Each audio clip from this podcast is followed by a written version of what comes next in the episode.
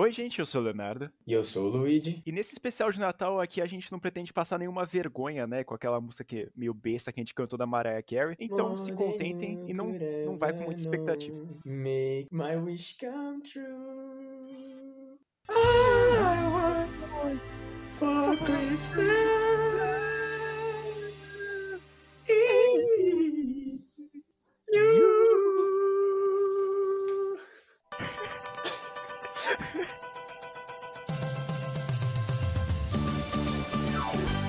Obviamente, a gente tá no Natal, não tem como não dar esse presente para vocês de passar vergonha. Então, nesse ano aqui, depois do ano passado que a gente fez aquela maravilha do Krampus, a gente resolveu trazer a grande trilogia Black Christmas ou Natal Sangrento. E o primeiro filme foi lançado lá em 1974. Olha, sinceramente, eu pensei nunca mais na minha vida ia cantar essa música em público assim. Pensei que o podcast não ia durar um ano pra, ir, pra passar essa vergonha novamente. Infelizmente, tá se criando uma cultura nesse podcast que se passar vergonha tanta certa vez que a gente tem oportunidade. Então, hoje, obviamente, é especial. E vamos lá, né? Uma vez no ano não custa para ninguém. E o primeiro filme dessa grandiosa trilogia foi lançado em 1974 e ele pode até ser considerado o primeiro slasher. Como vocês sabem, né, eu tenho o quadro do canal lá e eu falei que eu gosto mais de dizer que o Banho de Sangue é porque o Diallo, né, que fez todo o slasher, né, toda a base, mas como o slasher mesmo dos Estados Unidos, o Black Christmas é o primeiro. Então, finalmente a gente tá começando a brincar mais com os clássicos, né, Léo? É a famosa contradição, hipocrisia desse canal aqui. Cada hora a gente vai falar alguma coisa e pra gente é isso mesmo. Eu acho que Black Christmas foi um dos slasher mais velhos que eu já assisti na minha vida. E realmente, na primeira vez que eu assisti, eu fiquei meio confuso, mas porque antes eu não tinha assistido tanto filme de terror. E quando eu assisti de novo, eu achei puta filme. E realmente, cara, não tem como falar. É puta de uma história que, obviamente, se não fosse bom, não teria mais dois filmes. Né? Ou teria, né? Sei lá.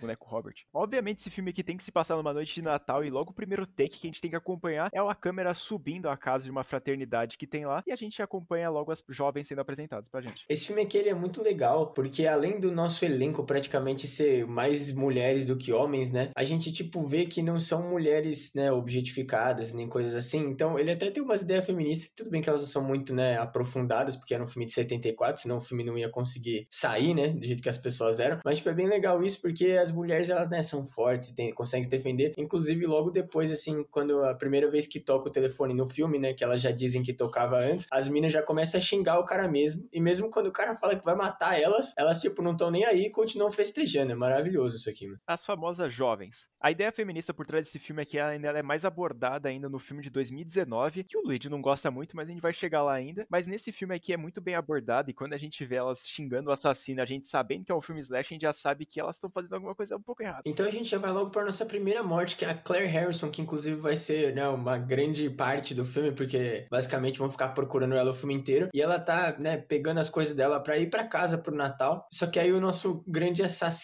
ele tá no guarda-roupa dela e a menina incrivelmente não percebe mesmo que ela tá tirando todas as roupas e tipo, só fica o cara lá, não tem mais nada para ela não ver. Mas quando ela nota, já era tarde demais e o cara usa lá um sacola plástica, né, de vestido e sufoca ela e termina o serviço lá no sótão onde ele coloca o corpo dela pendurado na janela numa cadeira de balanço. E essa cena é muito foda. E da primeira vez que eu fui ver a capa do filme, eu pensei que era o Papai Noel sentado, e eu acho que esse era o objetivo, realmente. Mas depois, olhando com mais detalhe, dá pra ver que a capa do filme é logo a menina com o um saco na cabeça. Tem até a parte branca ali da barba que parece com um saco e é sensacional, cara. Eu admito que a primeira vez que eu vi o filme eu fiquei bem surpreso, porque tudo bem assim que eu tô, a gente tá acostumado com os slashers, né, de que eles não perdem muito tempo, né, logo as pessoas já começam a morrer. Só que, mano, foi muito, tipo, repentino, porque o filme ele já começa com, né, o cara invadindo a casa delas, depois já tem a chamada de telefone bizarra, e aí logo em seguida já morre alguém. E o mais da hora é, como eu comentei, ninguém vê que ela morre. E a menina era para ir para casa pro Natal, né? Então só quando o pai dela vem cobrar, né, falar por que, que ela não apareceu nunca mais, que elas descobrem que aconteceu alguma coisa com ela, né? Na verdade, só vão descobrir lá pro final do filme quando realmente sobem no sótão e vem o corpo da menina lá. Né? É bom também deixar claro que o assassino nesse filme é que ele não aparece em nenhum momento durante o filme. A gente só fica acompanhando às vezes o ponto de vista dele, ou também a mão dele aparecendo para matar as pessoas, então fica misterioso até o final do filme, que também não é revelado, então a gente só vai ficar na imaginação mesmo como é que é a pessoa. Inclusive tem três pessoas diferentes que são creditadas, né, como Billy Billy, que é o Nick Mancuso, que é realmente o Billy e a voz, né? Aí tem o Bob Clark, que é só a sombra do Billy e também algumas vezes na voz. E o Albert J. Dunk, que é o ponto de vista, né? A câmera lá que vai subindo. É uma palhaçada, né? Os caras queriam participar de um filme de qualquer jeito e o cara virou uma sombra, mano. E obviamente o último cara que eu listei, o Albert J. Dunk, que é o, né, o ponto de vista que eu comentei, ele é o diretor de fotografia do filme, né? O cara que filmou. Então faria sentido, né, ele receber o crédito, entre aspas, porque era ele que tava fazendo as ações lá de subir, invadir o sótão das meninas e etc. Né? E o que eu acho muito especial nesse filme aqui é a parte que o assassino ele liga e começa a falar com as jovens. E a gente sabe que ele tá dentro da casa e as jovens pensando que ele tá vindo de fora e elas se sentem seguras lá dentro, mesmo o assassino estando lá. Tipo, elas correndo um monte de risco dentro da própria casa e ainda mais as ligações meio bizarras dele, que ele fica, tipo, suspirando no telefone. A gente fala, cara, o maluco é doente da cabeça. E o pessoal acha que é trote. A gente já fica um pouco pé atrás dessa situação. E o mais legal para mim é que, diferente dos dois remakes, aqui não tem uma explicação. É igual a gente falou lá no canal, no vídeo do Ao Cair da Noite, que a doença não tem uma explicação, isso até ajuda você a imaginar o pior. O Billy, ele não faz sentido mesmo. Ele só é um cara maluco que resolveu matar as meninas no, no na noite do Natal. Foda-se, ele não precisa, não precisa explicar, sabe? Já é bizarro o suficiente a gente ver ele matando as meninas e gritando no telefone. Mesmo que ele fica falando da mãe, né, da família, não sei o quê. Mas não precisa de explicação, é só um cara maluco mesmo, cara. Não, não tem que aprofundar mais a história mesmo. A gente já tinha feito outros vídeos e podcasts citando o Natal Sangrento, também conhecido como Black Christmas, que a gente tá acostumado a falar. E a gente fala muito bem desse primeiro filme aqui, porque realmente ele não liga muito para explicar o que aconteceu com o nosso assassino. Que nem acontece com o Halloween, que a gente não sabe basicamente a história dele, a motivação dele tá matando a irmã dele. E a gente já fica com aquele pé atrás de pensar que aquele maluco é um maluco de fato. Aí a Jessica, a nossa protagonista, ela decide falar com seu namorado, né, o Peter, que ela tá grávida. E aí ele não fica muito feliz, né? Ele fica meio puto. E ele vai lá e começa a discutir sobre o assunto e fala, mano, vamos falar mais tarde, que eu tô sem cabeça para falar sobre filho nesse momento. Porque o nosso Peter é um grande músico aspirante aí, que ele, é, ele tá, tipo, em época de ter até uns ensaios com pessoas importantes, né? Que inclusive tem uma cena do filme que ele tá falhando miseravelmente em tocar na frente dos jurados lá, é muito engraçado. E o que ele mais fica puto mesmo, que é também uma das outras ideias feministas que a gente comentou no começo, é que ela tá grávida e ela quer abortar. Ela não quer ter o filho, não quer sacrificar a vida dela para ter o filho, né? Principalmente porque, né, não foi planejado. Talvez no futuro ela gostaria de ter filho, mas ela não quer agora, porque ela tá estudando e tal. Então, como ela quer abortar, o cara fica mais pistola ainda, porque além de ter o filho agora que ele vai ter que ter, ela não quer ter o filho. Então ele fica puto, porque, né, as pessoas pensam assim, engravidou tem que ter, né? As pessoas não pensam que algumas pessoas não estão prontas e não querem ser. E a Jazz, né, é muito da hora isso, que ela fica o tempo inteiro falando, não, não vou ter essa criança, e foda-se. E logo depois dessa discussão geral que teve o casal, a gente acompanha o pai da menina que tinha sumido lá, que foi aparecer no porão morta já. Ele vai lá ligar pra delegacia para perguntar, né, tipo, o que que tá acontecendo, para botar alguma busca em cima dela. E aí o pessoal da delegacia avisa para ele que uma jovem, quando tava voltando da escola, também tinha sumido. Então o pessoal acha que é o assassino que tá lá fora, matando geral. E outra coisa bem legal é que o cara amor lá da delegacia, o, o melhor policial, né, o policial mais importante. Ele é interpretado pelo John Saxon, que para quem não sabe é o pai da Nancy, lá da Hora do Pesadelo, né? Então, tipo, ele era um galã lá dos anos 70, infelizmente ele já faleceu, mas, tipo, é muito bizarro pensar que ele fez dois filmes de terror em, sei lá, tipo, sete anos e o cara era um galã. Então, ele realmente, ele só interpretava quem chegava, o agente dele chegava e falava assim, vai ter um filme e eles querem bonito. Aí ele falava, beleza, eu estou lá. Eu aceito. Então, como eles agora descobriram que tem duas meninas que estão desaparecidas, a cidade ela resolve fazer aquele famoso mutirão para encontrar as moças, né? E eles vão procurar. Mas, obviamente, o pessoal da fraternidade não poderia deixar a Barbie, que tá bebaça, e ela fica basicamente o filme inteiro bêbada, na cama, né? Porque ela não ia conseguir ajudar em nada procurando. Então, todo o pessoal coloca ela para dormir lá e eles vão ajudar no mutirão para encontrar a menina. Só que a mãe da, das meninas da fraternidade, a Miss Mac, ela não saiu ainda, né? Porque ela tá indo embora pra casa dela para passar o Natal com a família, ou não, porque do jeito que ela é, eu acho que ela não gosta muito da família dela, porque ela é bem pistola, e é outra coisa muito legal, porque ela é uma mãe das meninas, e em vez de ser tipo, ai, não sei o que, vocês não podem fazer besteira, ela é totalmente porra louca, é muito da hora isso, é muito engraçado também, porque ela xinga todo mundo e tal. Inclusive, quando ela morre, ela tá xingando até morrer, é muito sensacional. Mas o que acontece é que ela escuta um barulho no sótão, e ela tá procurando o gato dela lá também, e aí ela sobe no sótão e vê o corpo da Claire, né, da menina, menina, que o Léo achou que era o Papai Noel, na janela. Só que não dá muito tempo dela se surpreender e nem xingar de novo, porque ela toma, tipo, um gancho, que eu não sei como que ele tá lá, mas ela toma uma ganchada na cara e meio que entra no pescoço dela. Não, não, é meio bizarro, mas ela só morre mesmo e fica lá no sótão junto com a Claire. E é bom lembrar também que nesse meio tempo das mortes que vão acontecendo, o assassino ele vai continuar ligando para atormentar a vida das meninas, e como elas estão preocupadas que realmente o assassino seria esse cara do telefone que tava ameaçando elas morrerem, e elas estão de fato desaparecendo, elas começam a ficar com o pé atrás de que aquele assassino é real. Inclusive porque o mutirão consegue encontrar o corpo da outra menina que sumiu, né? E ela tá toda morta, né? Basicamente desfigurada e essas coisas. Então, tipo, aí é o ponto de que quando começa a tocar o telefone de novo, as pessoas começam a levar um pouquinho mais a sério, né? E aí a Jazz, nossa protagonista, ela, depois ela ter recebido outra ligação do assassino, ter ficado super preocupada, ela vai lá ligar pra polícia para fazer outra denúncia. Só que quando ela desliga o telefone, ela toma um jumpscare do próprio namorado dela, que quer pregar uma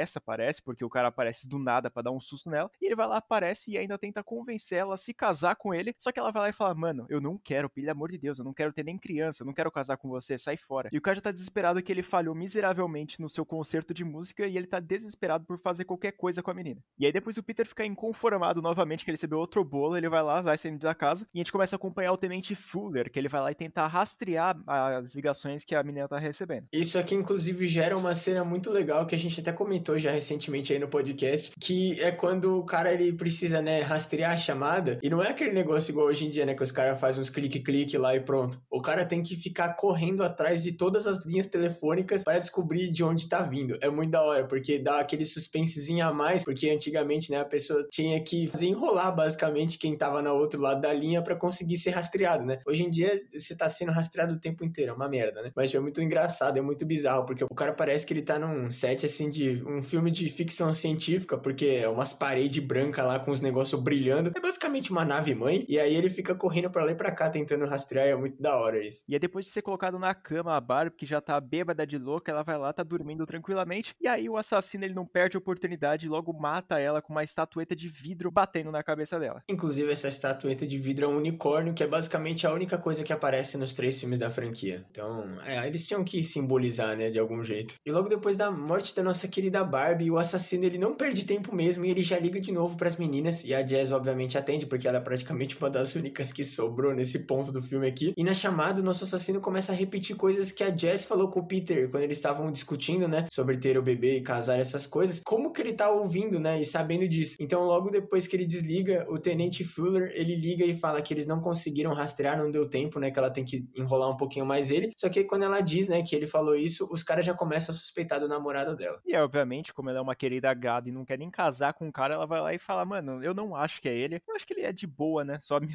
só me ameaçou às vezes. E aí a Phil, que é uma das irmãs lá da fraternidade, ela vai dar uma olhada na Barbie. Só que ela, quando ela chega lá perto, ela acaba sendo assassinada também. Ela cai na cama junto com a Barbie, fazendo uma cena muito bonita. Então é aqui que o filme oficialmente vira Quando Estranho Liga, só que bom no caso, porque a polícia consegue rastrear a última chamada do nosso querido Bill pra Jess. E aí os caras deles ficam meio que a gente não pode falar para ela o que tá acontecendo. Então um dos sargentos lá ele fica só falando, mano, vai embora, pelo amor de Deus. Só que as meninas elas são muito afrontosas e ela fica tipo, eu não vou sair até você me explicar o que aconteceu. Aí o cara simplesmente fala, para de ser burra, chamada tá vindo de dentro da casa, sai fora. Só que a menina é teimosa e, e fala, não, eu não vou deixar minhas irmãs. Tudo bem que, mano, se eu escutasse isso, né, que a chamada tá vindo de dentro da casa, eu já ia falar, beleza, todo mundo morreu, tchau, tá ligado? Mas não, ela é uma verdadeira irmã e ela vai tentar ajudar ela, só que obviamente elas já morreram e aí começa o nosso famoso circuito de Final Girl do filme. E é nessa ligação que o assassino tinha feito pra Jess, que ela conseguiu rastrear, ele estava falando sobre um tal de Agnes e Billy, que eles tinham sofrido uma agressão lá de alguém, e aí não dá para entender muito bem isso aí. Mas a gente é bom guardar esses nomes porque nas próximos filmes a gente vai ver um pouco mais. E aí a Jess, depois de ter ouvido que o assassino poderia ser o seu amante, né? Ela vai lá, sai correndo para tentar fugir do assassino e ela consegue se esconder num porão. Só que aí nesse meio tempo o próprio Peter ele vai lá, quebra uma janela, entra no porão e aí começa toda aquela desconfiança realmente se ele é o assassino que tá perseguindo ela ou ele é só o cara que tá muito preocupado. Só que ela vai lá e faz a decisão mais sábia que é simplesmente matar o seu namorado. Então quando a polícia que demora uma eternidade porque o único policial que estava lá foi assassinado, obviamente, né? O pessoal chega e escuta a menina gritando, eles vão desesperados ver o que aconteceu e quando eles olham pela janela que o Peter quebrou, ela está lá com ele no colo. Ela tá quase infartando, morrendo também, ela tá meio que em cima dele, de olho fechado, parece que ela morreu também, mas quando eles chegam perto ela abre o olho e tipo fica desesperada. E aí mostra, né, que ela teoricamente teria conseguido matar o nosso assassino. Os caras ficam, né, falando, a gente sabia que era ele, ele era muito suspeito, não sei o quê. Só que obviamente não era ele, porque o filme ele acaba com a gente escutando uns barulhos do porão ainda e vendo que o nosso assassino ainda está tendo nas suas queridas festas do chá e festas de Natal ali, com a senhora Mac, com a Claire. E o filme termina com um take muito foda, porque a câmera vai saindo de perto da casa e uma vela fica meio que, né, aumentando o brilho e diminuindo o brilho. E a gente vê bem pouquinho o corpo da Claire pendurado lá e realmente ninguém nunca vai saber. E deixa um pouco ambíguo também o destino da nossa Jazz, a nossa protagonista, porque ela ficou sozinha na casa, porque os caras realmente acharam que seria uma boa ideia todo mundo largar a menina lá. Não, eu acho que ela não vai querer voltar para aquela casa para viver lá, mas então eu acho que o destino dela é sair de lá, nunca mais aparecer. Eu acho que ela vai permanecer viva, né? Se o assassino gosta tanto daquela casa, ele não vai sair para matar a menina. Esperamos que sim, né, velho? Não. Eu particularmente gosto bastante desse filme aqui. Como o Lid tinha comentado, é o primeiro slash. A gente vai ver algumas coisas que acontecem nesse filme aqui e foi passado para outros filmes que a gente assiste no momento. Então eu acho que ele foi muito importante. E também a parte da direção desse filme aqui é espetacular. Como o Lid tinha comentado, essa cena final que vai mostrando todo mundo ali no, no sótão. Então, cara, eu não sei nem o que comentar sobre esse filme. Eu só sei que falar que esse filme é muito foda e que as continuações seguem o mesmo nível. Assistir esse filme aqui foi uma experiência muito da hora, porque eu assisti na praia com uns amigos, né? Que, tipo, Pra quem não lembra, e se inclusive não escutou o episódio ainda, volta um pouquinho aí no tempo, escuta o nosso episódio do Acampamento Sinistro com o João Gama. E a gente assistiu esse filme junto, eu e ele na praia, enquanto né, a casa tava um caos, porque a gente tava viajando. Mas foi muito legal porque eu consegui me imerger bastante no filme. Já tava meio de noite, né? Então, tipo, deu aquela ajudadinha, mesmo que as luzes estavam acesas e eu tava com amigos, né? Eu já não me assusto muito sozinho, imagina com amigos. Mas, cara, o filme é tão bom que ele conseguiu prender bastante minha atenção. Inclusive as pessoas que não gostam muito de terror, que estavam assistindo com a gente, curtiram o filme. Então foi uma coisa muito legal. Como o Léo comentou já, não tem muito o que falar. O filme é um espetáculo e ele basicamente gerou, né, realmente o que o slasher dos Estados Unidos era. Pelo menos essa parte do assassino não aparecer muito, porque a gente realmente não sabe quem é. A gente vê, tipo, uns takes assim dele, tipo o olho dele, o cabelo dele, mas ele era meio que um padrão dos anos 70. então não tem muito como saber, né? O cara poderia realmente estar andando na rua e ninguém ia saber que era ele. Esse suspense é muito legal. E o negócio do cara estar tá dentro da casa também é muito foda. Infelizmente, as não conseguiram manter muito o nível, mas as coisas que ele gerou no Slasher acabaram mantendo, né? E não é muita surpresa, esse filme foi lançado em 1974, enquanto o Halloween foi lançado em 1978, deixando meio claro, né, que o nosso assassino foi meio baseado nesse filme aqui do Black Christmas, porque de fato ele tá ali dentro da casa, que é importante para ele, ele vai matando todo mundo no silêncio, também não mostra a cara. Eu acho que não tem muito o que comentar. Esse filme aqui não tá disponível em nenhuma outra plataforma para vocês assistirem, então podem dar uma procurada na internet aí. E também, como ele tinha comentado, que o filme teve outras continuações que não seguiram ao nível que eu discordo plenamente. Agora a gente vai falar sobre o remake que foi lançado em 2006, que também se chama Black Christmas.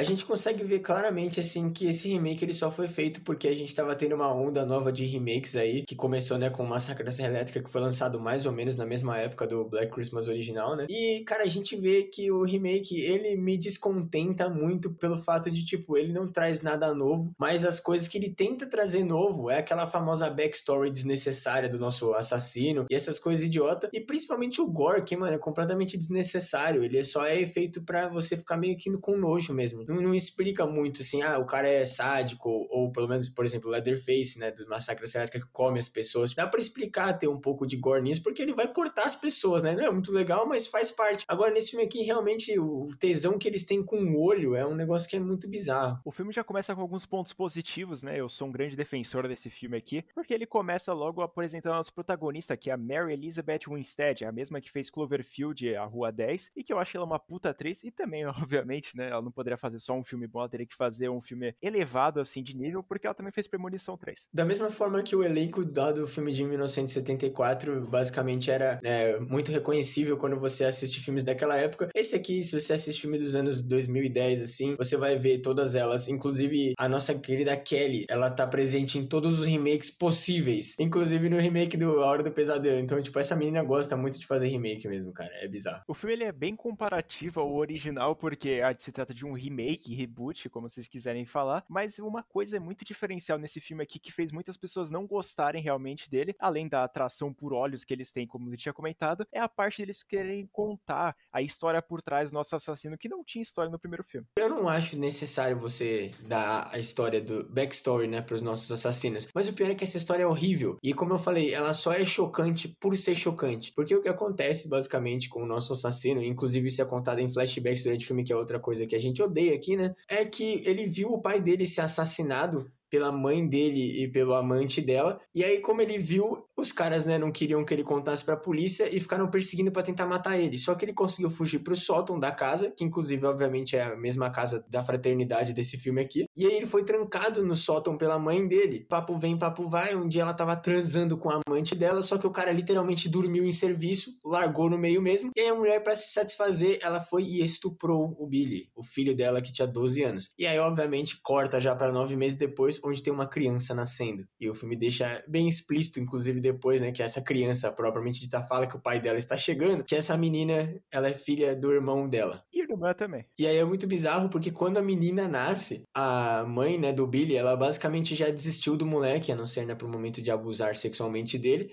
e ela diz, né, que agora essa menina é a família dela. Inclusive vai ser uma coisa que vai fuder com ela, porque depois, quando o Billy vai matar todos eles, ele fala isso também. Ele fala, ela é minha família agora, porque ele sequestra a menina e arranca o olho dela. Como eu falei, né, tem a Tara com o olho que não é explicado em momento nenhum, ele só tem uma tara com o olho mesmo, velho.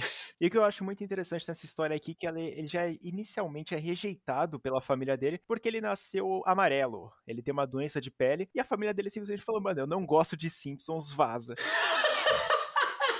Aí o Billy é capturado e ele é mandado para um sanatório depois de toda essa treta que ele matou praticamente a família inteira dele. E depois de 15 anos é construída uma fraternidade na antiga casa do Billy. E aí, obviamente, vão aparecer todas as jovens novamente para fazer o filme que a gente já tá acostumado a ver, né? Então, obviamente, começa a nossa sequência realmente oficialmente do remake do filme aqui, que basicamente vão acontecer as mesmas coisas, mesmo que eles tentam deixar diferente a mesma coisa. Então, a nossa querida Claire, que é a menina que vai embora, né? Assim como no filme original, só que a diferença é que o nome da original tem E e o essa aqui não tem E, porque os caras realmente acharam que isso ia ser o suficiente. Ela é assassinada da mesma forma, é atacada com um saco plástico de roupa lá e é espancada e morre. Já muda um pouquinho porque uma outra das meninas da fraternidade, ela escuta os barulhos, né, no meio da festa lá, e ela sobe no sótão pra ver o que aconteceu, encontra o corpo da menina e é assassinada, só que ela também apanha, tipo, não é igual a mulher lá que tomou o gancho no pescoço. Não, ela realmente é a mesma coisa, ela toma um saco na cabeça e toma umas pauladas e morre. E aí, como acontece no filme original, elas começam a receber ligações do assassino falando um monte de merda. E obviamente esse filme não poderia ser simplesmente um, filme remake, né? Ele teria que ter um pouco mais de trama, um pouco mais sobre o que, que acontece na vida real hoje em dia. Ele vai lá e mostra o namorado da Kelly, que ele chega lá no quarto dela, só que ele acaba sendo expulso, porque a Kelly ela vai lá e descobre que tem um vídeo pornô entre o Kyle, que é o namorado dela,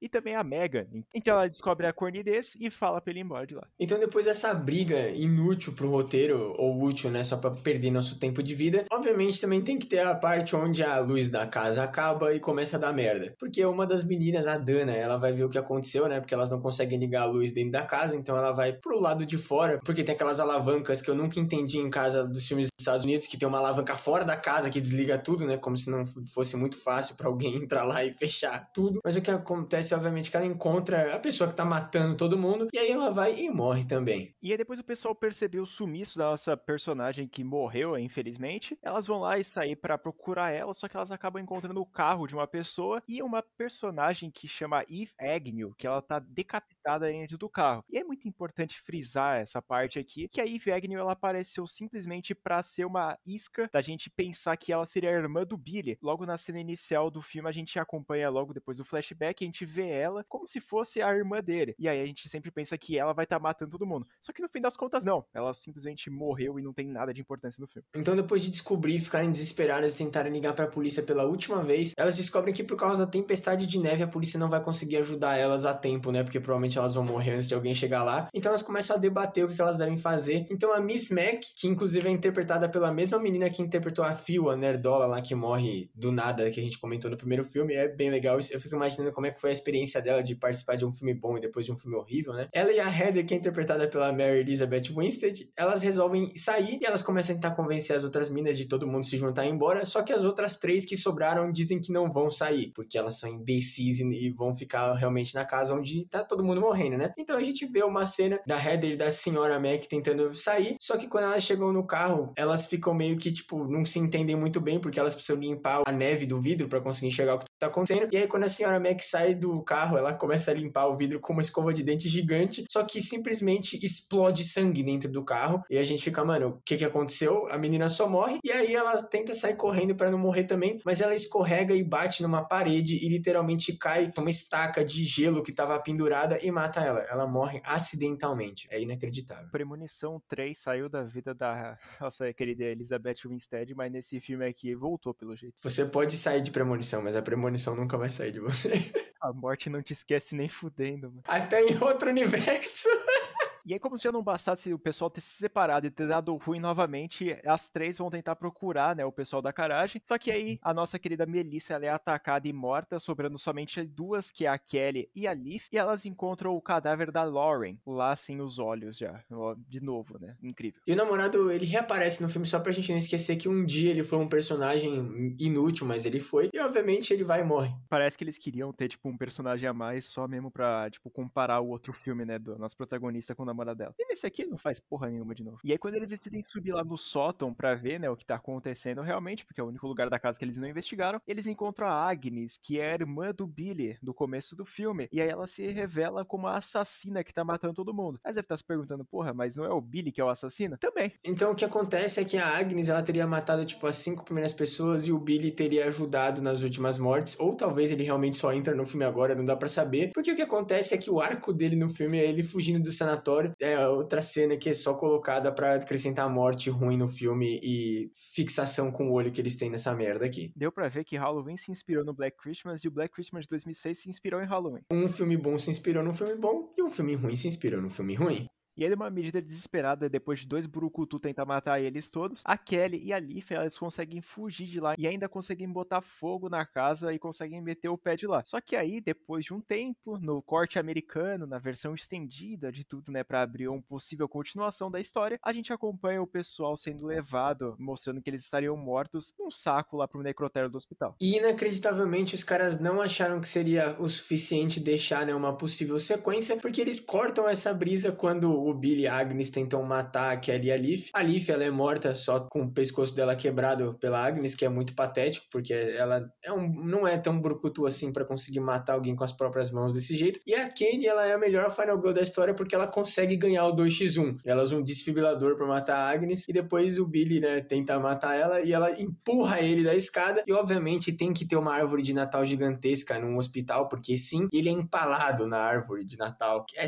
literalmente só para ser um símbolo cara. Vai tomar no cu isso aqui, mano. Eu particularmente acho essa cena do filme muito foda, porque acho que essa parte da representação do Natal, o cara sendo empalado no meio de um hospital, é meio zureta, assim, das ideias pensar nisso. É, mas eu acho que quando acontece a cena eu acho muito foda. Mas eu tenho que concordar com o Luigi que, cara, essa cena do hospital é totalmente dispensável. Quando eu tava assistindo, eu falei, mano, o filme já acabou, rapaziada. Pode fechar as portas, pode tirar o filme da câmera, que já terminou. Só que aí o pessoal não, não levou muito a sério essa parte, porque eles colocaram uma cena extra só pra matar de novo os nossos assassinos e matar uma das nossas Final Girls, que também foda-se, né? Ela outra personagem inútil. Bom, acho que vocês já sabem bastante que eu odeio esse filme aqui. E não, gente, eu não odeio só porque ele é um remake ou porque ele foi feito nos anos 2000. É porque ele é um filme ruim mesmo, cara. Porque, tipo, mesmo se ele fosse um filme sozinho, ele não faria sentido, tá ligado? Porque toda essa história do maluco ser amarelo e, e aí por isso ele era bulinado e, e ser até estuprado pela própria mãe. E isso deixou ele doido. E aí ele teve uma filha e arrancou o olho da menina. E aí eles, tipo, crescem e começam a simplesmente matar todo mundo que tá na casa deles, porque sim. E ele até chega a virar meio que uma lenda urbana, né? O Billy, nesse filme aqui. Então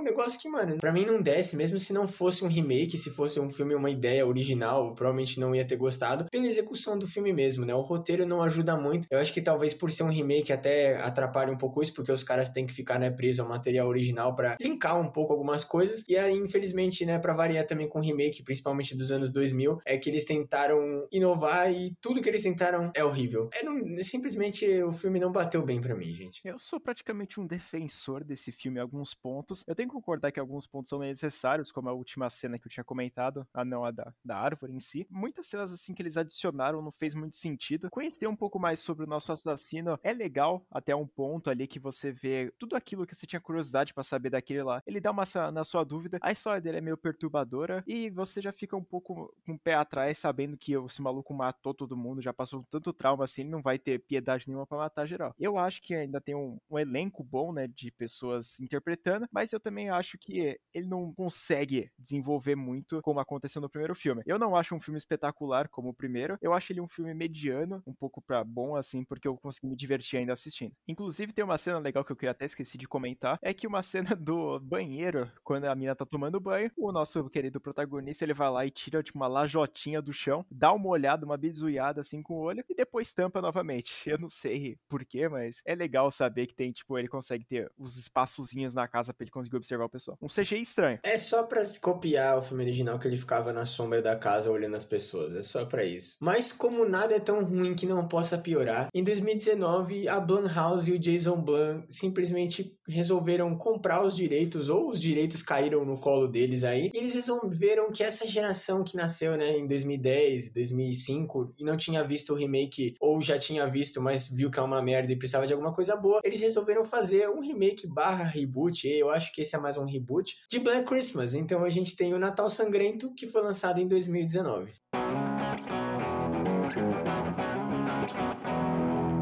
Gente tinha comentado que o filme de 74 tinha um pouco de uma ideia, né, feminista e de girl power e essas coisas que praticamente não foi aprofundado, mas tem a sua importância. Nesse filme aqui, eles resolveram ir all out, né, all in do poker lá, e eles realmente falaram, a gente vai fazer um filme totalmente, né, feminista, girl power, só que o problema é que eles tiveram nove meses para fazer. Eles não, elas, né, a diretora e a roteirista do filme que trabalham juntas, elas tiveram nove meses apenas, porque o Jason Blum é um merda e ele resolveu que em fevereiro ele queria um filme para dezembro, né? Então as meninas meninas escreveram o roteiro em dois meses e foram pra pré-produção, e depois pra produção e depois pro final. Então por isso que o filme é meio bizarro e essas ideias, né, ficam muito superficiais, porque tem até alguns momentos que a gente, né, consegue pensar um pouco a mais, mas, tipo, os personagens eles não entregam. Realmente, tipo, tem a personagem que foi lá assediada e ela fica traumatizada e depois ela fica foda do nada, que é a protagonista. Tem a personagem que literalmente ela é só causa social e luta e briga e fica o tempo inteiro fazendo esse tipo de comentário. Aí tem os caras da outra fraternidade que eles são mais, assim, porque eles são homens,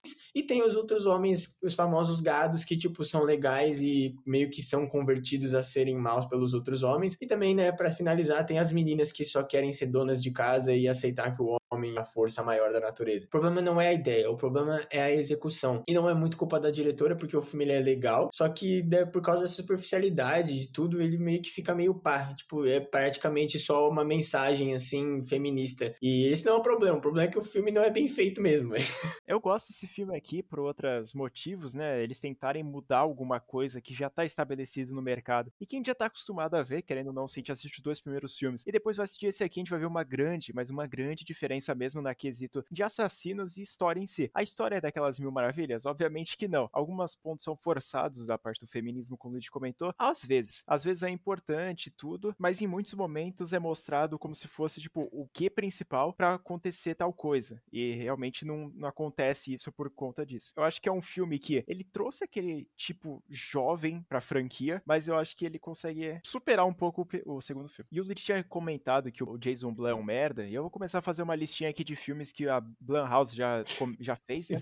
Sobrenatural, Atividade Paranormal, Corra, Morte dá Parabéns, Uma Noite de Crime, Halloween, o que voltou, A Entidade. Cara, só porque ele tem filmes bons não quer dizer que ele não foi um merda nesse aqui. O cara quis um filme em menos de um ano, irmão. Nesse filme aqui a gente acompanha nossos protagonistas que, como o Lich tinha comentado, ela tem os seus motivos para estar tá indignada com a sociedade, e aí vai acontecendo algumas mortes dentro da casa delas, e aí a gente já começa a ver algumas similaridades com o filme original e a parte do assassino dentro da casa. O ponto-chave do filme que me distancia bastante dele é meio que o motivo do porquê as mortes estão acontecendo. Porque a gente vê que, né, como o Léo comentou, é muito diferente dos filmes originais, né? Porque são, tipo, uns caras vestidos assim com uma máscara bizarra, que eu vi alguma coisa que eram, tipo, máscaras que eram usadas para torturar mulheres numa época aí, tipo, né, na, na Idade Média e tal. Então eu acho isso é uma coisa até meio legal, mas não sei. E os caras, né, como a gente já deu para falar, são várias pessoas que estão matando, então já começa a ficar muito diferente. E o motivo é muito bizarro, porque o que acontece é que eles têm meio que um cara chamado Calvin Hawthorne, que é tipo o fundador da casa deles lá. Só que o cara era literalmente dono de escravo, gente. Então o maluco era um bosta, da cabeça até o pé. E ele tem um poder sobrenatural bizarro que foi colocado na estátua dele que tá no campo. Literalmente tem uma gosma preta que dá super poder pros homens. E aí tem toda essa parte do culto, né, por trás deles, que eles vão lá e bebem ou colocam lá na cara deles isso aí. Eles meio que ficam escravos dele também, porque eles vão lá e fazem tudo o que necessita para sei lá, acabar com as mulheres no campus, sei lá. Mas eu acho um ponto muito positivo desse filme aqui realmente é quando começa a revelar o plot por trás disso, que é quando acontecem as mortes, a menina vai lá e pega um arco e flash e mata o invasor da casa, a gente pensa, beleza, acabou o filme por aqui. Só que aí vai mostrando, tipo, em volta da casa delas, vai mostrando que várias fraternidades das meninas estão sendo atacadas por caras que nem aquele. Então a gente já fica com o pé atrás falando, caralho, mano, tá tendo 50 pessoas atacando todo mundo, e muito diferente do outro, né, que a gente era só acompanhando um, ou também no segundo que acompanhou dois. É, isso eu acho que é bem legal quando a gente vê, né, que era meio que um ataque organizado nas fraternidades, mas como eu falei, esse negócio, né, que ele tinha um super poder na gosma dele é muito bizarro. Aí, tipo, todo motivo de que as mulheres estão subindo muito na sociedade, que elas tinham que voltar pro lugar delas, é, mano, é muito, é, sabe, é, assim, claramente elas tiveram que ter, né, o negócio do feminismo e do machismo, essas coisas, e aí a primeira ideia que veio na cabeça delas, elas não tinham tempo de aprofundar e meio que ficou por isso. Não é culpa delas, também não é culpa do Jason Blum, o cara precisa do dinheiro dele, mas, pô, custava deixar o filme pra 2020, cara?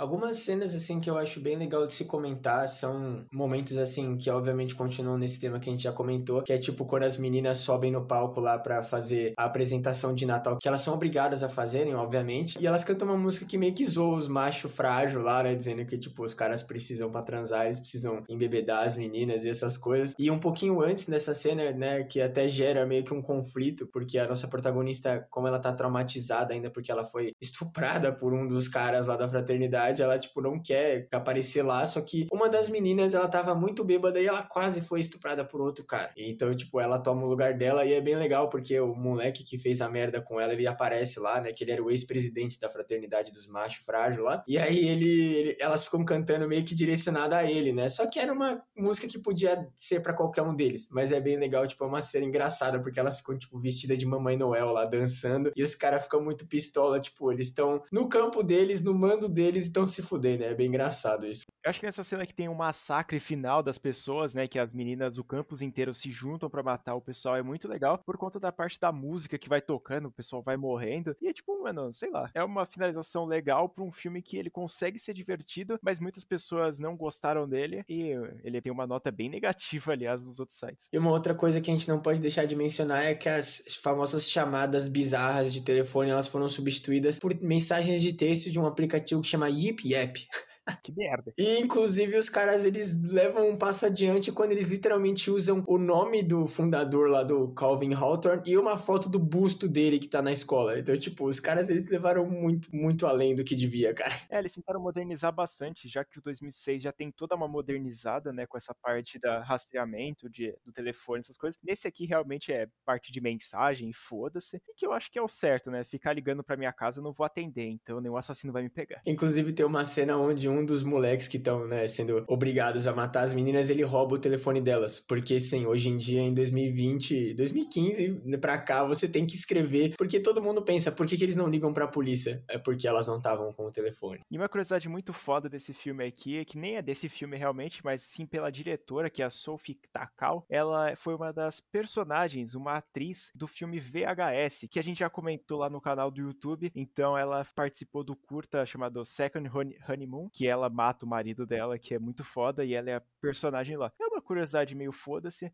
mas ela é muito legal. Black Christmas de 2019 ele é basicamente isso, tipo, obviamente tem algumas cenas, né, porque o filme ele tem lá só uma hora e meia, então tem muita coisa que a gente não falou. Assim, esses comentários, as meninas vivendo a vida delas, acontece algumas outras mortes, né, inclusive a primeira morte do filme, ela tem uma imagem muito bonita, mas ela é muito forçada, porque a menina é assassinada e ela literalmente faz um anjo na neve. Tem, né, os momentos delas conversando e toda essa batalha que elas fazem, né, uma delas fica fazendo uma petição para um professor ser demitido porque ele é, ele é, ele é um assediador de merda e essas coisas e tal. Mas o plot é basicamente isso. A menina foi estuprada e ela tá traumatizada, mas no final ela tem que vencer isso e matar todos os caras que fizeram merda com elas. Eu, particularmente, sou defensor desse filme aqui. Eu já tinha comentado lá no podcast que de filmes que só a gente gosta. Também eu já tinha comentado lá no vídeo que a gente falou sobre remakes dos clássicos. E, cara, eu não tenho muito o que comentar, a não ser o que eu já tinha comentado antes, que é que é um filme divertido de assistir. Às vezes vai sentir um pouco de incômodo ali, porque não é aquelas grandes mil maravilhas, mas de resto é um filme que se você colocar de tarde ali para assistir, você vai se divertir. E também se você conhece os outros filmes da franquia Black Christmas, ele não vai estragar nem um pouco a sua experiência. Eu acho que o meu ódio de remake é alguma coisa que me distanciou bastante desse filme, mas ele tem sim o seu valor, eu consigo enxergar isso, mas realmente é um filme assim que não me desce. Eu prefiro mil vezes ir assistir o filme de 74 em vez de assistir esse aqui. Mas se for para escolher entre esse de 2006, eu escolho esse, cara, eu aposto minha vida nesse aqui, porque meu Deus do céu, aquele de 2006 é insuportável.